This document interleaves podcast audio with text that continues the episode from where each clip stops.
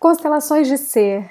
Mais um ciclo que se faz adiante de nós para que possamos compreender um pouco mais do que são as constelações cardinal, método criado por Paulo Ranova, que se inspira nas constelações familiares de Bert Hellinger.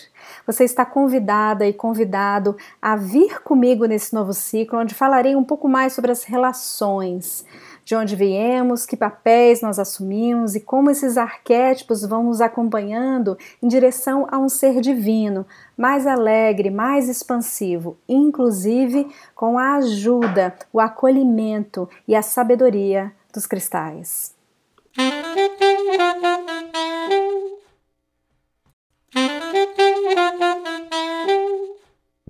Constelações de Ser, episódio 29.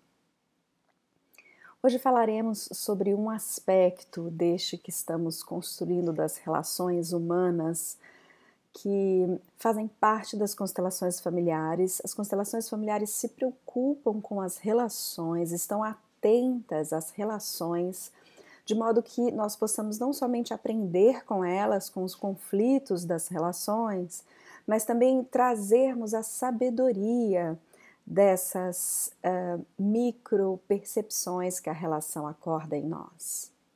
Nos relacionar com o outro é da natureza humana e as relações, sejam elas familiares, sociais, amorosas, românticas, afetivas, guardam micro percepções que vão constituindo nossas crenças, que vão costurando nosso modo de ser. Nós somos em percepção as nossas relações e as nossas relações se constituem cocriadas pelo modo que a vemos. Essa conexão dialética entre nós e as nossas relações estão presentes de forma vivencial nas constelações familiares. E aqui, nesse episódio, nessa série a que nos dedicamos às relações, estamos fazendo isso em par com um cristal que possa nos ensinar mais um pouquinho sobre o aspecto que olharemos. O aspecto que olharemos nesse episódio é o feminino e o cristal que nos debruçaremos, muito conhecido por sinal, é o quartzo rosa. O feminino é muito, muito, muito dito, estudado e uh, nos debruçamos bastante sobre ele, sejam nas terapias energéticas, na medicina mais sagrada, por assim dizer, então os círculos de feminino sagrado, uh, os estudos das deusas antigas, e eu te aconselho a passear por alguns autores e autoras, na verdade, fundamentais que trabalham sobre isso profissionais e terapeutas que estão atentos a acolher o feminino e vivenciar o feminino no seu poder e na sua graça e beleza. Assim como, ao lado disso, temos uma larguíssima vivência social sobre a ferida fundamental, eu diria quase que fundante do feminino. Nós estamos imersos numa grande doença secular do feminino oprimido, violentado, abusado, destituído do seu poder, e questionado da sua própria, inclusive, existência. Não vamos ignorar aqui, fazer vistas grossas, porque o para dentro do feminino é o para fora da sociedade e o para fora da sociedade é o para dentro do nosso feminino. Parte do seu feminino nesse momento tem aí crenças e afirmações ou um modo de existência que comunica com o ambiente que você vive, assim como as suas escolhas, ou conscientes ou não, do ambiente que você um, circula, comunica também ao seu feminino interno como ele se constrói. Então é nessa relação que eu estou é, incentivando a ser todo o tempo dialética, ou seja, é de um para o outro e do outro para um, que vamos aqui olhar para o feminino em estado de meditação alfa. Lembrando que as meditações, elas nos ajudam a olhar de uma maneira mais profunda, a passar pela camada superficial da narrativa, das frases, dos símbolos corriqueiros a que estamos expostos e entrar realmente mergulhar na ferida ou na constituição. Nós somos constituídos das nossas dores e feridas, mas igualmente da nossa capacidade de existir tal como somos, o feminino.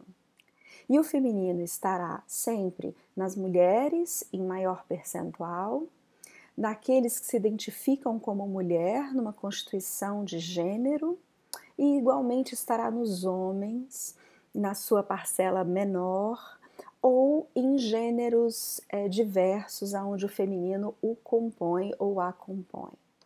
Eu diria e compõe. Então, o feminino, ele é exatamente o gesto de ir para dentro.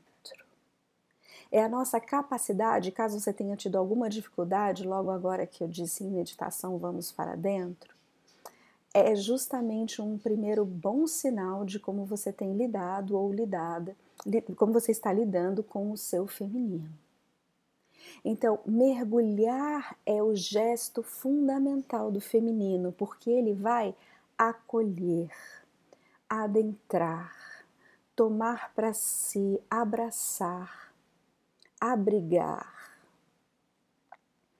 Então, o feminino, quando assim o faz, aceita o que quer que ele abrace. Então, uma das suas constituições naturais vai ser lidar com a existência, eu diria filosófica e energética da aceitação. Como você aceita a vida?